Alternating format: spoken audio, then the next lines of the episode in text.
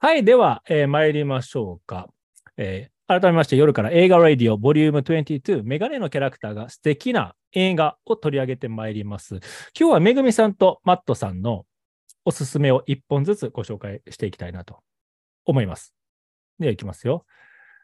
めぐみさんの作品、おすすめ作品でございます。いきますよ。はいターミネーターです。ターミネーターシリーズでございます。ターミネーターですって言ってるけど、ターミネーター1というわけじゃないでしょ。あんたシリーズって言って指定してあ、くれてでもなんか、どれまで見たかが覚えてないんですよね、私。もうだから取り揃えましたよ、もう。その、あなたが喋りやすいようにね、今スライドを見せながら話をしてるんだけれども、もうシリーズのありとあらゆるシーンを、えー取り揃えまして、それを見ながら喋ろうと思っております。はい。はい。ターミネーターシリーズ有名すぎるんですが、これ僕の独断と偏見で、やっぱりターミネーターといえば、ターミネーター1と2なんですよね、僕の中でね。確かに、それは確かに。うん、そあの、す本当に今までね、すごくいっぱい出てて、えっ、と、うんドラマシリーズみたいなのを入れなければ、6個ぐらい出てる。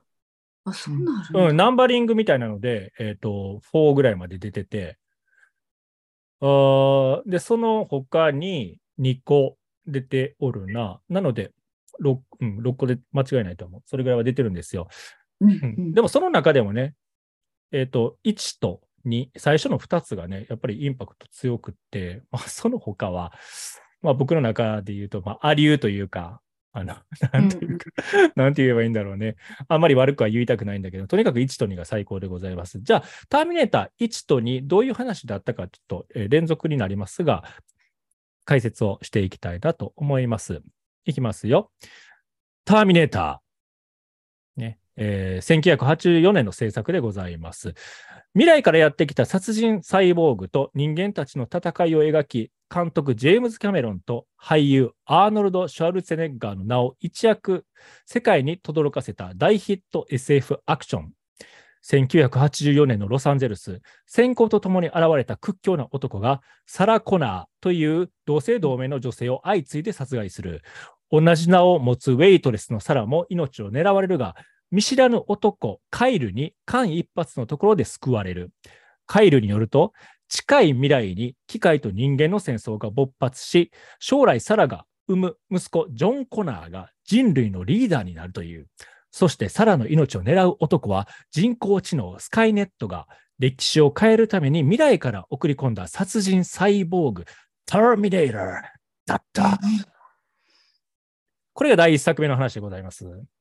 第2作目いきましょうか。これ、オチまでは言ってないですけどね。でも有名ですから皆さん知ってるかと思いますが、じゃあ、ターミネーター2の説明いきますよ。こちらは1991年の制作でございます。ジェームズ・キャメロン監督による大ヒット SF アクションのシリーズ第2作。前作から10年後の1994年。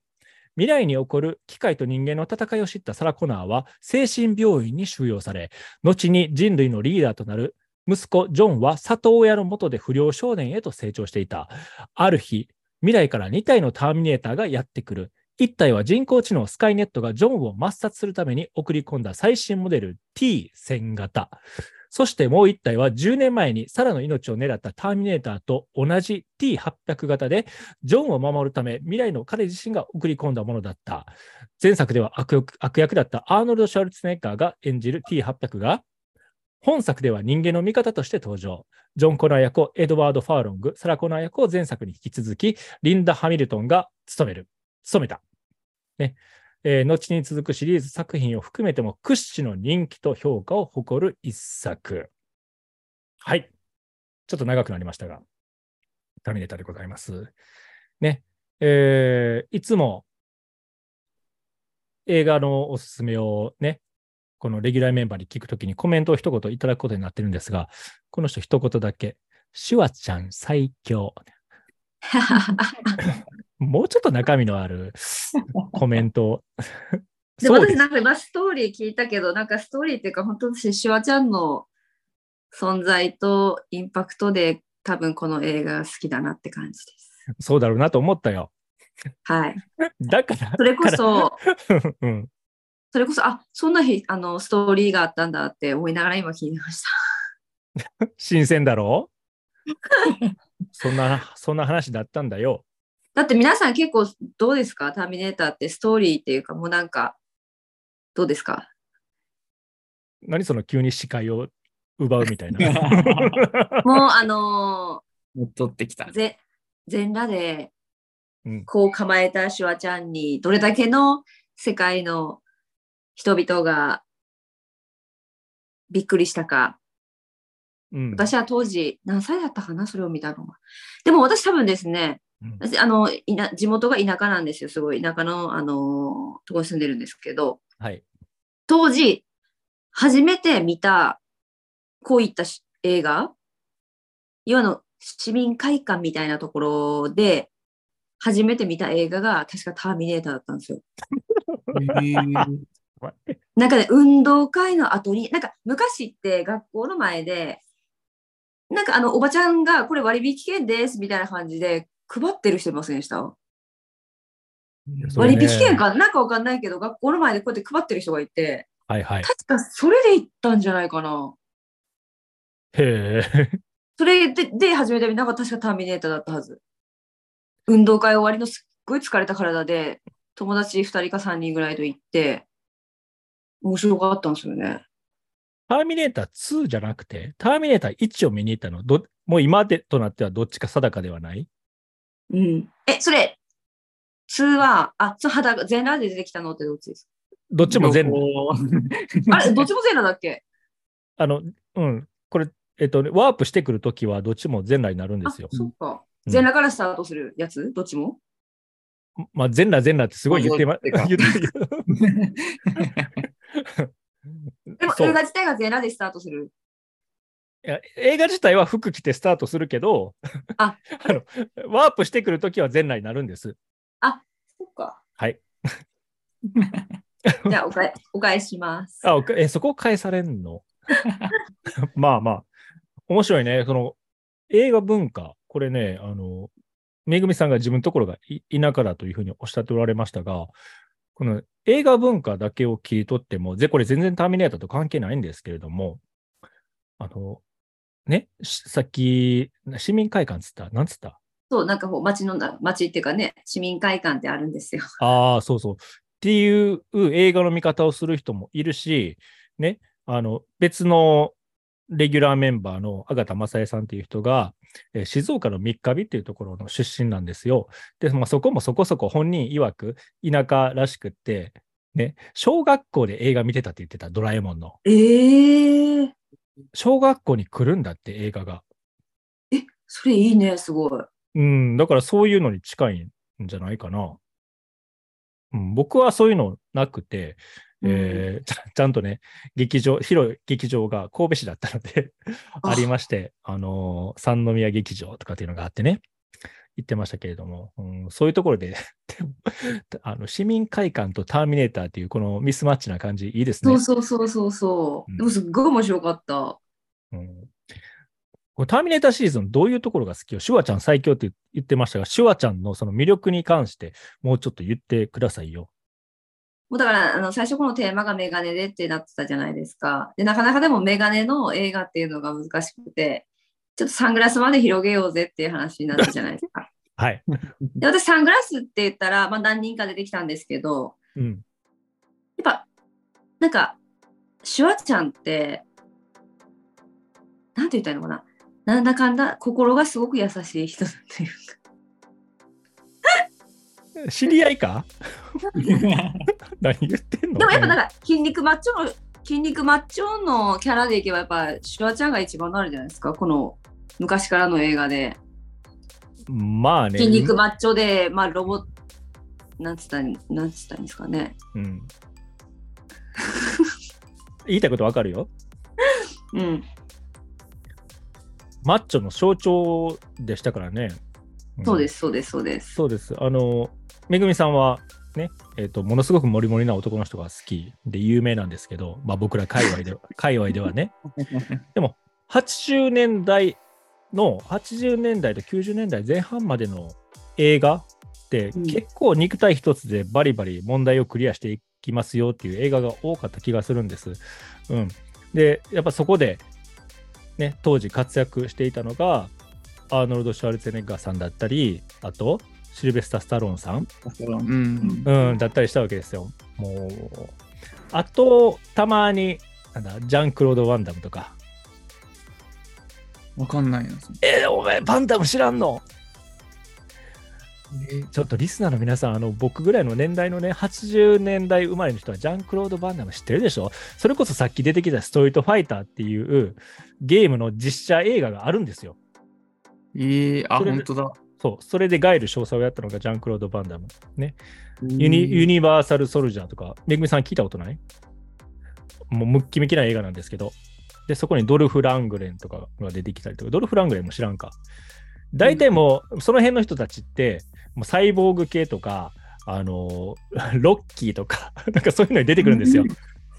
うん、そうなんです。でターミ、ターミネーターもそうだけど、もうシュワちゃんの映画めちゃめちゃ多かったよ、あの時。シュワちゃんの映画、なんですけど、シュワちゃんの映画はターミネーター以外がわかんない。なんだよ。もうターミネーターが、うん。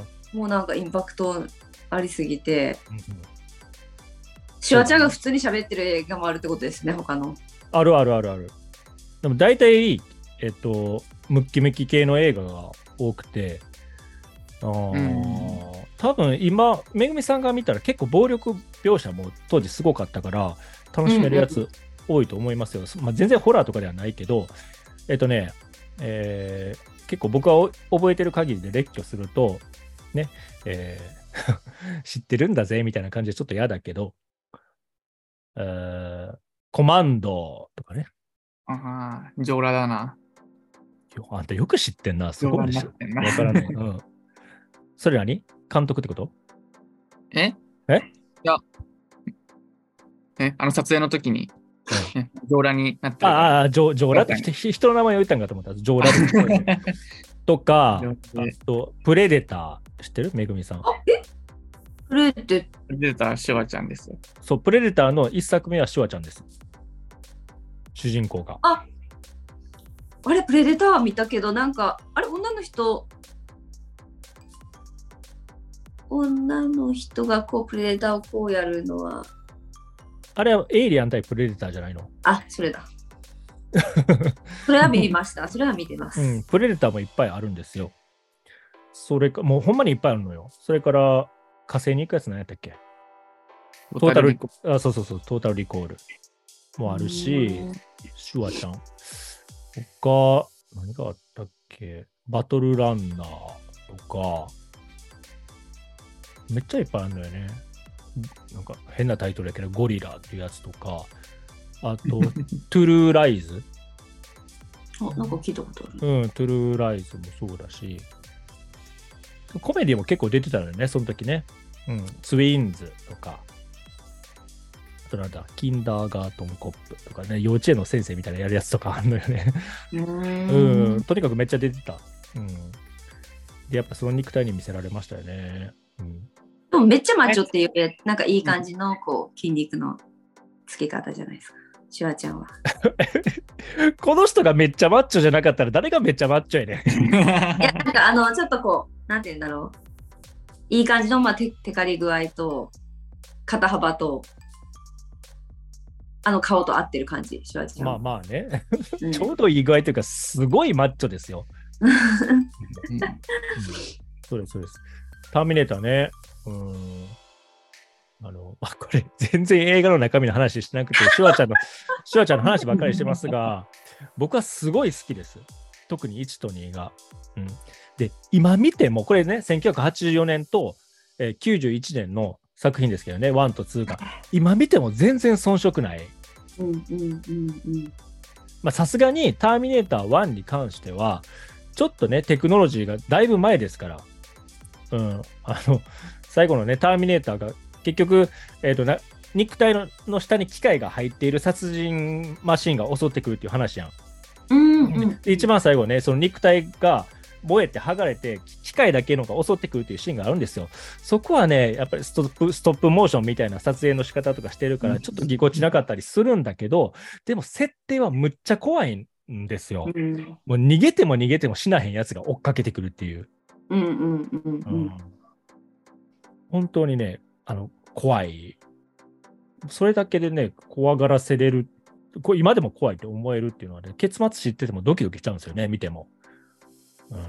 それとね、なんか今の映画みたいにこうね、その、すごいいろんなし戦い方じゃないけど、うん華麗な感じではないけど、うんすごいまっとうに強いよね、シュワちゃんが。まっとうに強い？まっとうに強いよ、そうそうそう。まっとうに強い。なんかあまりこう、無駄なあれはなく、戦い方がやっぱあ、そうそうそうそうそう。う。うんん。もう人間じゃない、人間の格好してるけど人間じゃない感じがすごい出てるのよね。うんうんで、中にちゃんと機械が入ってるんだなっていう芝居をするんですよ。うん。で、その、なんていうかな、あの、それが分かる要素のまず一つ目が表情。うん。無表情なのよ。あ、そっか、確かに笑ったりもなんもないね。しないしない。無表情のまま抑揚のない声で喋るし、それで追っかけてくるのがね、すごい怖いわけ。うんうん人間の形してるけど人間じゃない何かっていうのが分かんのよ。でも、うんあいつが来るってなんねん。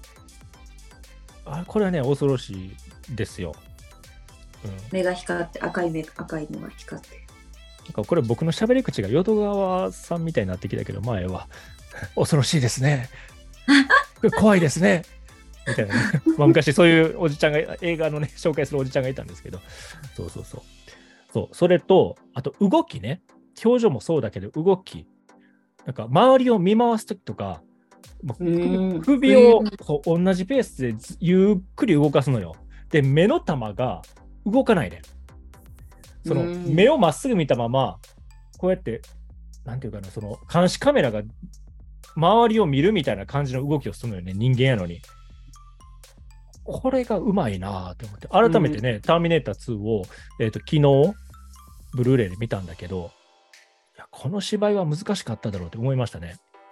このシュワちゃんのなりきり具合がすごかったですね。うん、ターミネーターすごいな、1900、はえ ?1984 84年がワン。がワン。すげえ。そう。芝居が上手じゃあ30年ぐらいなんだ。うん。だってもう84年。だから、第一作目は39年前でしょ？39年前か。第一作目はね。おー、すげえ。そうそうそう。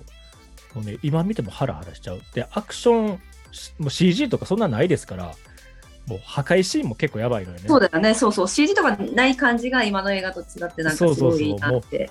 ふんだんに爆発シーンやらなんやら使ってくるから。うんうん。ねうん。もうすごい面白い。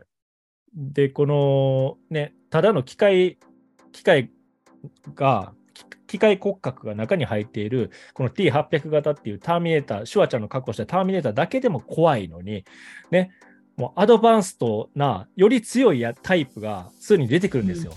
で、そいつがね、液体金属っつっても、変幻自在に形を変えるやつが出てくるのよ。はいはいはいはい。でも、この表現よくやったなって思うのよね。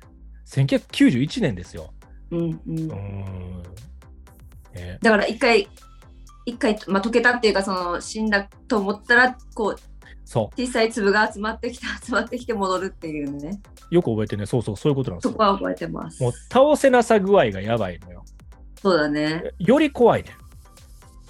うん。それもまた無表情でさ、いろんなやつに化けることができるのよね。うん。うん。無敵だよ、だから。無敵。無敵無敵。だってこ、この時のね、T800 型のシュワちゃんの格好をしたターミネーターは味方として来るんです。あの、なんだ、主人公のサラ・コナーとかジョン・コナーと同行するんですけど、自分より強いって言ってるから、うんうん。無敵無敵、ほぼほぼね。うん、まあまあい、ね、あの、あそういうふうに倒すのか、この無敵の敵はって最後は思いましたけどね。うん、はいはい。マットさんなんか言いたいことある？俺ちょっと、ターミネーター思い入れがあって。あのー普通映画って、うんね、ワンが面白いけど、そこからだんだん、うんあの続編に行くにつれて面白くなくなっていくってなんか王道ではあるんですけど、ターミネーターは2が面白いんですよね、ワンより。そうなのよ個。人的には。本当に。うん、で、あの、僕ちょうどさっきワンを見てて、おうで、えーやっぱりあのさっきのあの話にも上がってた、ね、あの歩くシーン、うん。あれはもうなんかストップモーションみたいになっちゃうんですけど、今あの、あのシーンだけなんか CG とかうまく使えたらもっと恐ろしさとかも増すんじゃないかなと思ってて、ね。最新の技術とかも使えたらもっと良くなるのかなと思ったり、うん。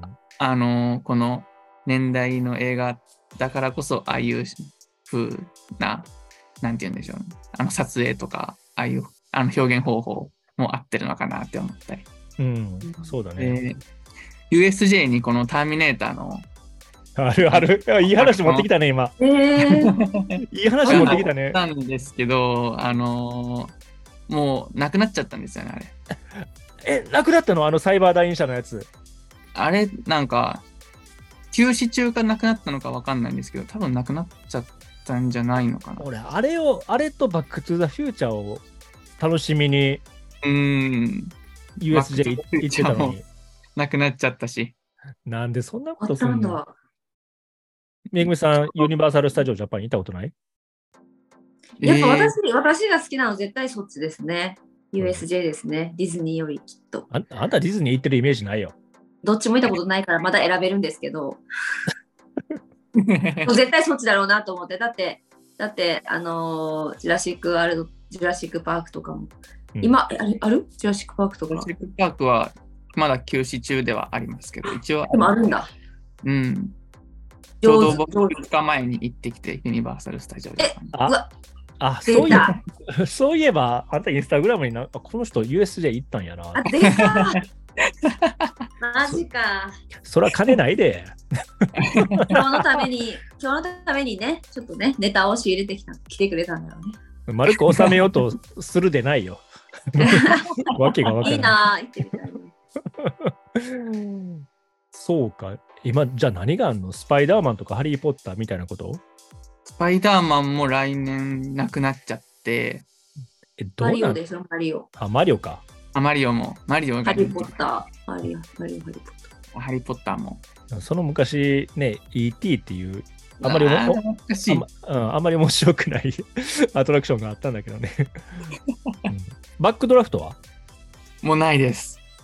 ー。えー、え、そうしたら今何？好きやったのに。そうしたら今何があるんだ ?USJ。皆さん USJ の話ですよ。皆さんが大好きで よく言ってらっしゃると思われる USJ ですけど、そんなことになっていたとは？うん、そうなんですよ。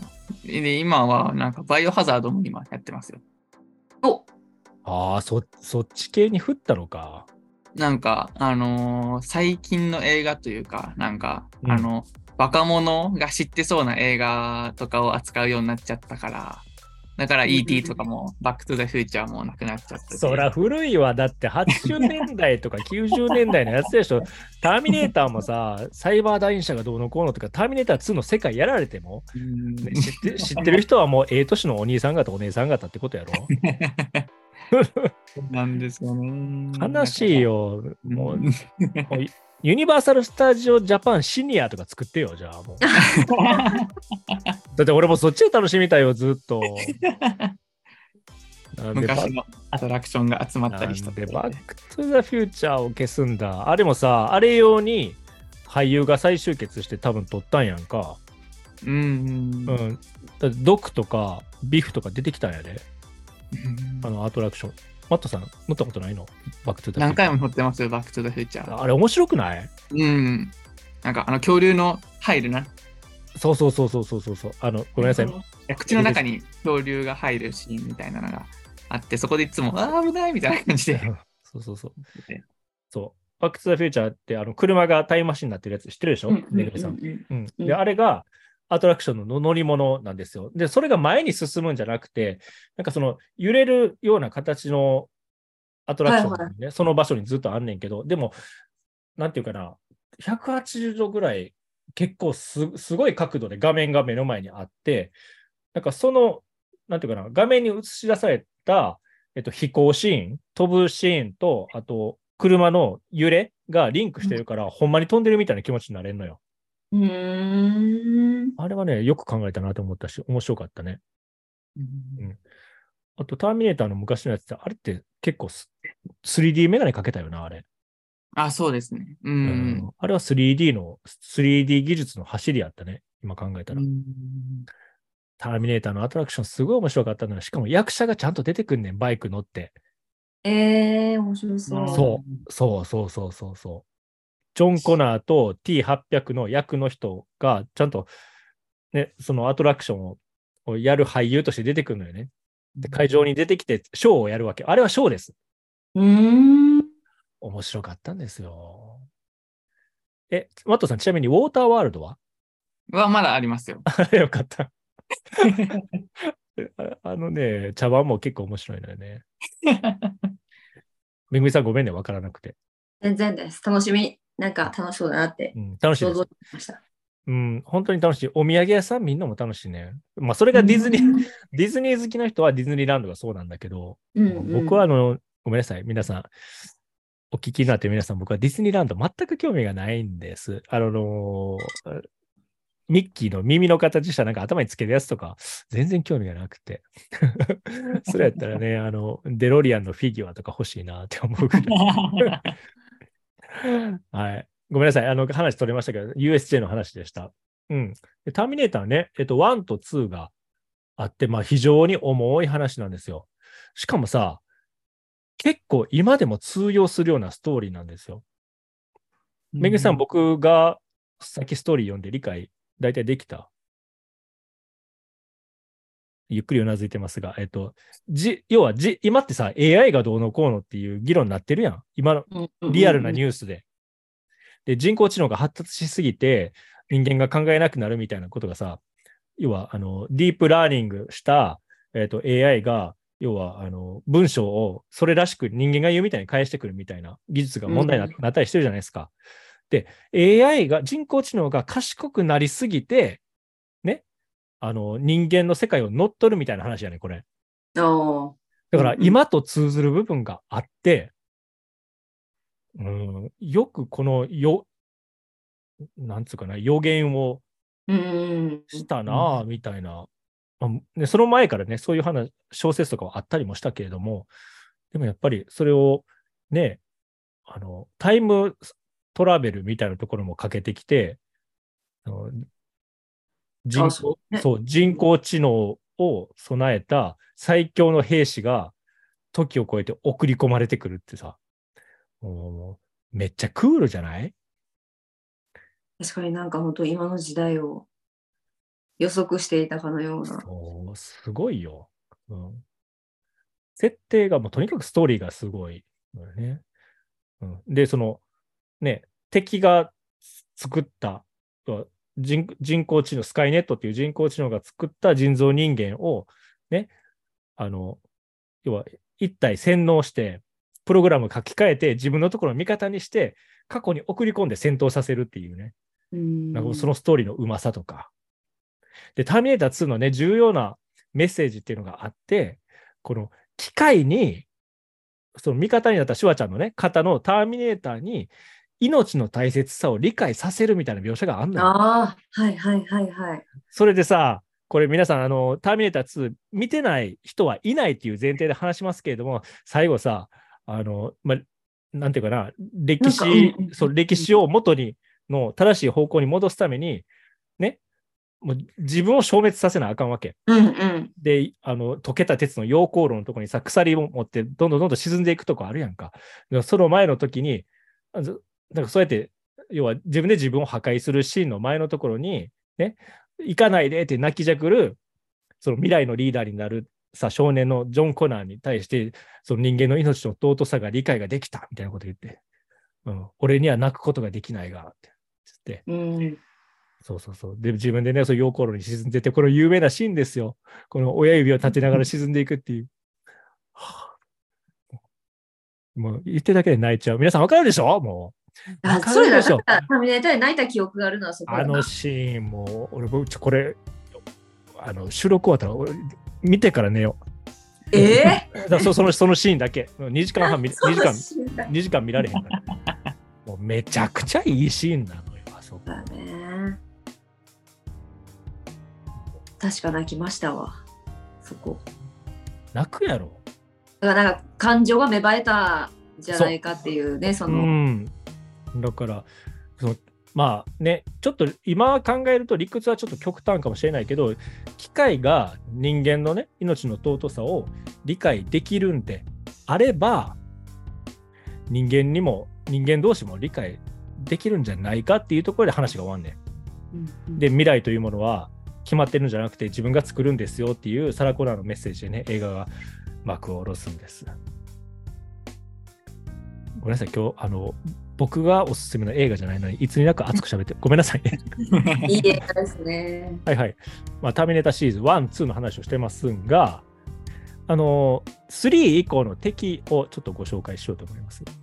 スリープそうですねめぐみさんも、マットさんもってさ、ターミネーター1、2以外に他のやつ見たことある？3までは見た記憶ある。私もなんか、このうん女の、え、この女の人、あ、そう左上の女の人。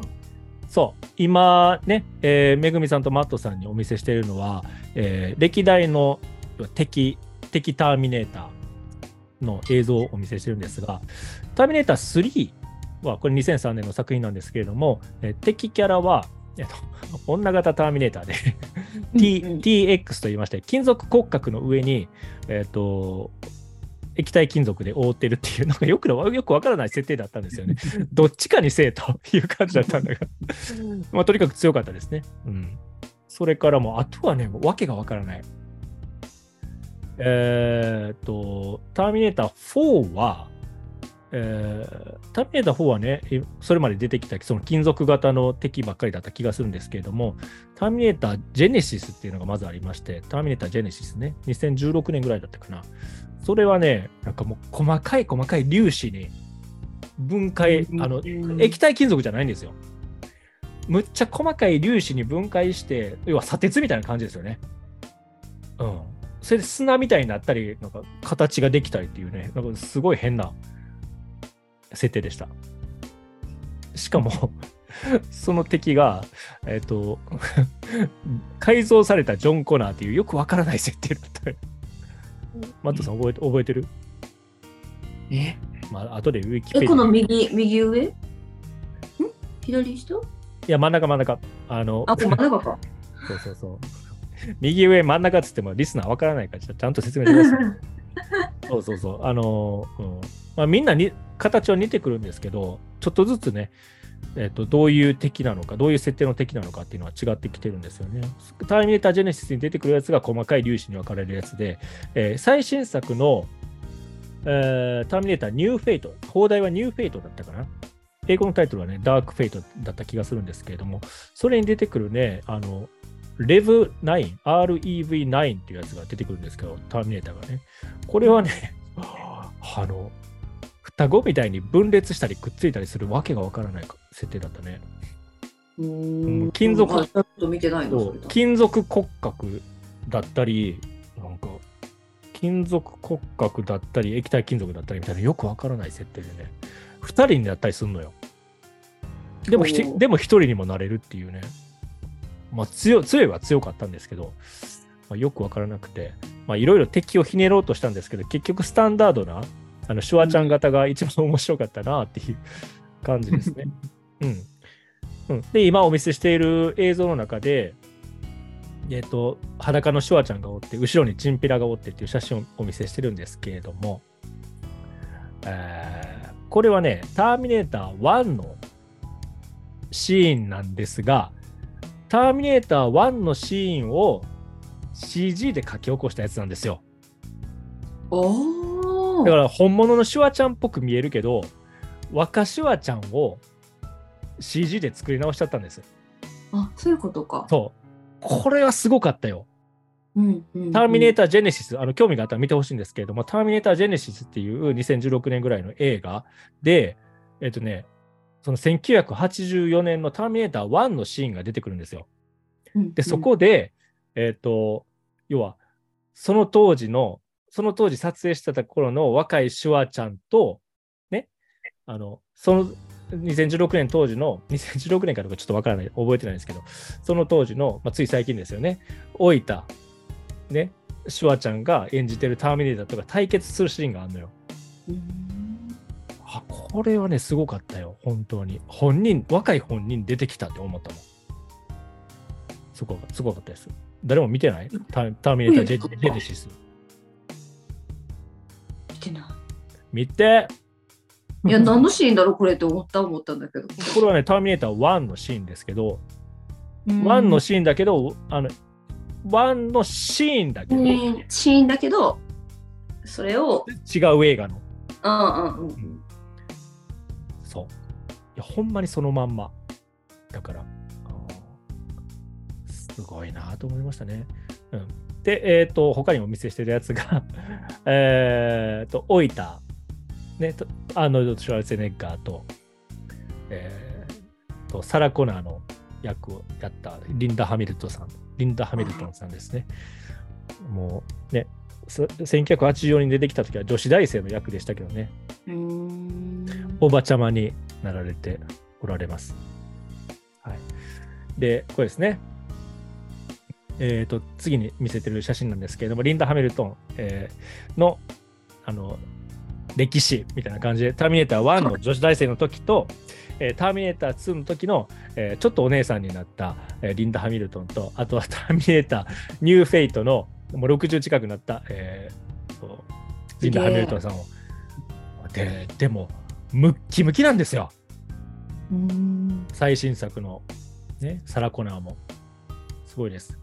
はい、で、えー他に見せておる写真が、ずっとある女性の写真を見せておって、これは番外編なんですけれども、あのターミネーター1と2を、えー撮った監督さんがね、ジェームズ・キャメロンっていう人なんですね。で、ジェームズ・キャメロンの作品に、えー出てくるとある女性の俳優さんが、ターミネーターシリーズにも出てるんですよ。で、タイタニックにも出てるし、エイリアン2にも出てるんです。うーんそうこのそのシーンをね、今持ってきました。でターミネーター2では、えっ、と、T、T1000 型に殺されちゃって、えっ、と、体を乗っ取られるみたいな、ね、ただのお姉さんなんですけれども、でも1986年のエイリアン2ではね、ムッキムキの海兵隊をやってたんですよ。宇宙生物と戦う。めっちゃたくましくない？同一人物です。うん。ね、で、タイタニックでは三等船室のあの貧しい、なんだ、庶民みたいな女の人の役をやっておられました。はい。なんか僕ばっか喋ってるから、もうターミネーター終わるか？このえ？え？この写真のうん。下下の段のあ、男の子と写ってるうん方は？これサラ・コナー。この、あうん、2の時のサラコナー、あ、そっかそっか。そうそうそうそうそう。こあの、ジョン・コナーのお母さん役ね。ううんうんうんうん。この時もさ、もう精神病院のに、ね、入院させられてるシーンがあるんだけど、自分の部屋でね、懸垂やってるんですよ。ねもうそんなシーンあったっけ？筋肉、筋肉すごすぎ。ほんまに。だいぶ絞ってたねっていう。うんみんなムキムキだったんだ。うん、そうです。はい。ターミネーターでございました。あの、語りたいことむちゃくちゃいっぱいいろんな角度からあるんですけれども、また改めてターミネーター会やりたいな。しかも全部見た後で。うん。めぐみさんついてこれるかな？ターミネーター復習しないとな。うん、ターミネーター復習して。うん。うん。でも、あきっとまの、た違いそうだ、昔見たのと。でもね、3以降は、打作を見るつもりでご覧になっていただいたらいいと思います。ああ、うんうんうん。3が一番面白くない。面白くないんだね。面白くない。うん、どうしてこうなった感は僕はありました。でも、シュワちゃん出てるんだけどね。はい。そうです。ターミネーターでございました。これ前編後編分けようかな。ターミネーターちょっと思いのほか長くなりすぎたわ。はい。では次、マットさんの作品いきましょうか。もう何？言い言い残すことない？ターミネーター。ターミネーター。ターミネーター。はい もうね、テーマもいいんですよ。うんもう。だってさね、これ著作権とかで怒られなければ、俺絶対流してたもん。あれ、前、な前のエンディング、違ったっけ？そう、あの皆さんね、えっ、と、ポッドキャストに載せる前から、この夜から映画レイディをやってるんですよ。で、その時はね、あのー公共の電波に載せてなかったもんですから、楽曲使い 使い放題で、あのエンディングテーマをターミネーターのテーマにしてたんですね。すごい良かったよね。なんか次につながる感じが。あ、そうなの？俺はわざとあれ、なんかずらしてたんだけど。そうなんだ。そうそうそう。わざと暗く終わらしてな、なんのこっちゃみたいな雰囲気をわざと演出してた。はいはい。